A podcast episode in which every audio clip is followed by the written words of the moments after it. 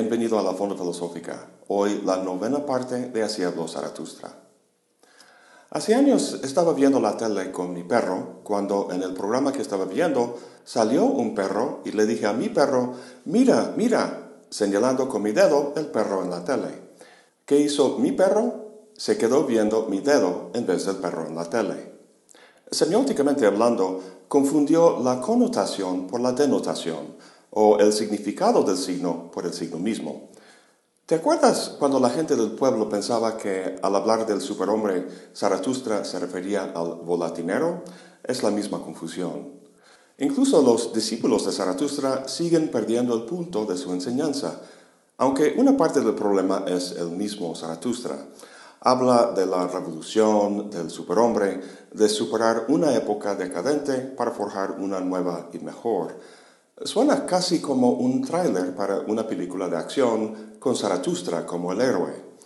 No extraña entonces, como en el discurso de los grandes acontecimientos, que sus discípulos lo interpreten como el superhombre de los cómics. El discurso habla de una isla con una montaña de fuego que es el portal al submundo. Un barco llega a la isla y su tripulación baja a cazar conejos. De repente ven a un hombre volando como una sombra, gritando, ya es tiempo, ya ha llegado la hora. La tripulación, que son los discípulos de Zaratustra, se da cuenta de que es su maestro, el cual en ese momento desaparece dentro, dentro de la montaña. Tras cinco días regresa con ellos y les cuenta su conversación con la criatura del submundo, el perro de fuego. Dice el perro que la piel de la tierra está enferma siendo la humanidad aquello que padece. El perro representa a los que predican revolución a las masas, los que, mediante grandes acontecimientos, pretenden derrotar la podredumbre del Estado y sus políticos. Zaratustra está de acuerdo, la condición actual del hombre debe ser superada. Sin embargo, considera a los revolucionarios y los movimientos políticos como parte también de la enfermedad de la que padece la Tierra. Su retórica es vacía y superficial. Hacen hervir el fango y producen mucho humo, pero no hay nada de fuego.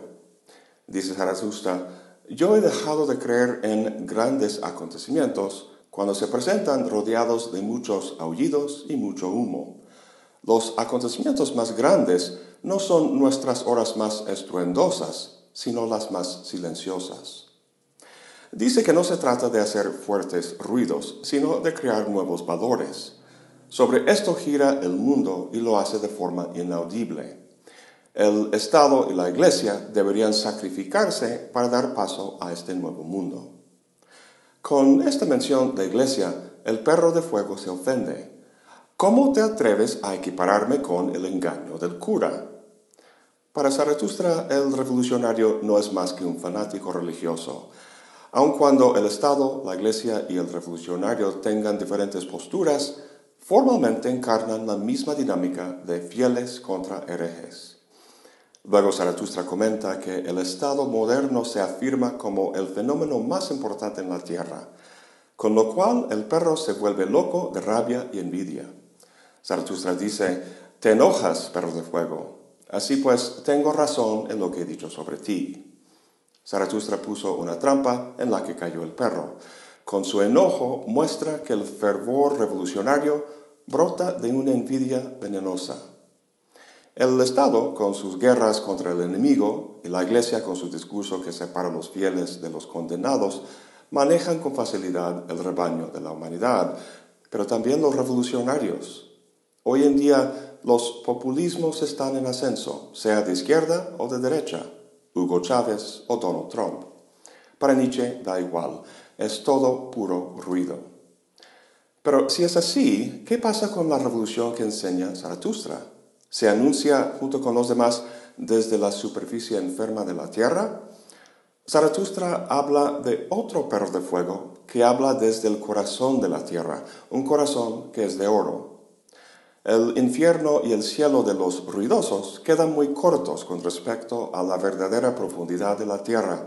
Su corazón dorado, que por cierto hace eco del sol con el que Zaratustra platicaba en el prólogo que vimos al principio. Estos son los polos sobre los que el verdadero revolucionario, el superhombre, hará que se gire y se transforme la tierra. Pues con todo esto dicho, Zaratustra se da cuenta de que sus discípulos no han entendido nada. Esperaban a que terminara para contarle con mucha emoción lo del hombre volador que vieron. Obviamente solo vieron una sombra, es decir, no captaron la enseñanza verdadera, sino solo un simulacro. O, como dije al principio, se fijaron en el dedo y no en lo que el dedo señala. Al final de la segunda parte, Zaratustra nuevamente abandonará a sus discípulos, pero esta vez no tanto por razones pedagógicas, sino por motivos más personales. Nuestro gran revolucionario ha discursado con contundencia sobre la decadencia moderna, la voluntad de poder y el superhombre como el hombre del futuro, pero no ha tratado el mayor obstáculo a la realización de este nuevo mundo, al principio de este discurso vimos que el hombre que volaba decía, ya es tiempo, ya ha llegado la hora. Bueno, ha llegado la hora de tratar este tema y francamente Zaratustra tiene miedo, no se siente listo y es por ello que tiene que volver a su soledad para cobrar fuerza y valor. ¿Cuál es el tema? La relación del hombre con el tiempo, especialmente con el pasado. La solución al dilema que esto presenta será la noción del eterno retorno que veremos en la tercera parte del libro. Pero antes de terminar la segunda parte, Zaratustra introduce el tema en el discurso de la redención. Empieza con Zaratustra cruzando un gran puente. Los puentes son simbólicos de transiciones, de dejar una condición y encontrarse en una nueva. Como acabamos de ver, algo en Zaratustra tiene que cambiar para que logre tener éxito con su misión. Pero antes de llegar al otro lado, se encuentra de repente rodeado de lisiados y mendigos, uno de los cuales, un jorobado, se dirige a Zaratustra. Ha oído hablar de este misterioso personaje, alguien fuera de lo común, y le dice que ya tiene reputación y que la gente ya empieza a creer en su doctrina, pero para que logre convencerla por completo, convendría curar a los lisiados ahí reunidos. Esta es una clara alusión a la Biblia y las curas milagrosas de Jesús. Lo que el jorobado le propone es un trato, un quid pro quo. Me quitas un poco la pena que cargo en la espalda y te doy mi fe y creencia. En el caso de Jesús, la solicitud de los lisiados de ser curados no fue ninguna tentación, lo hacía con gusto, para Zaratustra, en cambio, en tanto revolucionario, sí es una tentación, una tentación ofrecida por el demonio, por el perro de fuego que vimos en el último discurso. Esta es la salida que toman los políticos, los curas y los revolucionarios superficiales. Ofrecen grandes acontecimientos que no son más que espejitos y migajas que a fin de cuentas no cambian nada. Ahora, por un lado, aunque quisiera Zaratustra no podría cumplir el deseo del jorobado, ya que no es ningún Dios como Jesús, no puede hacer milagros. Por el otro lado, aunque no puede quitarle la joroba literalmente, lo podría hacer figurativamente. Esto consistiría en tenerle lástima, en compadecerlo, cosa de la que ya gozan los lisiados por la cultura cristiana en que viven, una que, como nos dice el Sermón de la Montaña, valora los pobres y los mansos. En la genealogía de la moral, Nietzsche muestra que eso se debe al espíritu de resentimiento. Obviamente, la visión que plantea Zaratustra en este texto no va a basarse en el resentimiento. Sin embargo, aquí, de forma irónica, responde al jorobado en lo negativo. Si quitara su joroba, es decir, si le privara de la piedad y la misericordia, carecería del pequeño goce que ya tiene. Zaratustra señala que los lisiados no son solo los jorobados o los paralíticos, sino también los que no tienen ninguna deformidad corporal, de hecho, los que se consideran los ejemplos más excelsos de la humanidad, los genios. Los llama lisiados al revés, que tienen muy poco de todo y demasiado de una sola cosa. La exageración de una sola facultad, como el cerebro o las cuerdas vocales, ha llevado a la atrofia de todas las demás. Sea un lisiado de cuerpo o de espíritu, el problema para Zaratustra es que ningún hombre es completo, sino todos fragmentados. Ahora se dirige a sus discípulos y con consternación dice, en verdad, amigos míos, yo camino entre los hombres como entre fragmentos y miembros de hombres. Para mis ojos, lo más terrible es encontrar al hombre destrozado y esparcido como sobre un campo de batalla y de matanza. Los fragmentos y miembros de hombres no son simplemente jorobas y ojos ciegos, sino el espíritu fragmentado del hombre moderno, su exilio cartesiano de la naturaleza, la forma en que la especialización y la división de trabajo lo ha reducido a una pieza en una maquinaria ajena. En una palabra, la enajenación. Hegel y Marx tenían sus respectivas formas de superar esta enajenación. Por un lado, una vía metafísica, el espíritu absoluto, y por el otro lado, una vía política, el proletariado.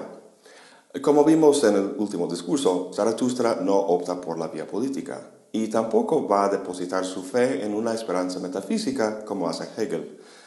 Bueno, aun cuando optara por una solución metafísica, no sería por la razón y su astucia, ya que para Nietzsche la realidad no se caracteriza por la dialéctica de la razón, sino por la dinámica de la voluntad, la voluntad de poder. La razón hegeliana puede entender los accidentes de la historia, el campo de batalla lleno de sangre y deformidades, como elementos que se cancelan y se subliman en un largo proceso de evolución en el que todo se redime en un fin armonioso. Pero la voluntad nietzscheana no puede hacer eso. La voluntad solo puede querer y el querer se dirige hacia el futuro. Si quieres X, lo realizas en el futuro. Entonces, ¿cómo puede la voluntad redimir el pasado? Dice Zaratustra, redimir a los que han pasado y transformar todo fue en un así lo quise, solo eso sería para mí redención.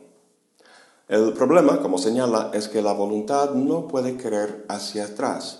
Ante el fue, la voluntad es impotente, un prisionero del tiempo que fluye desde el futuro hacia el pasado.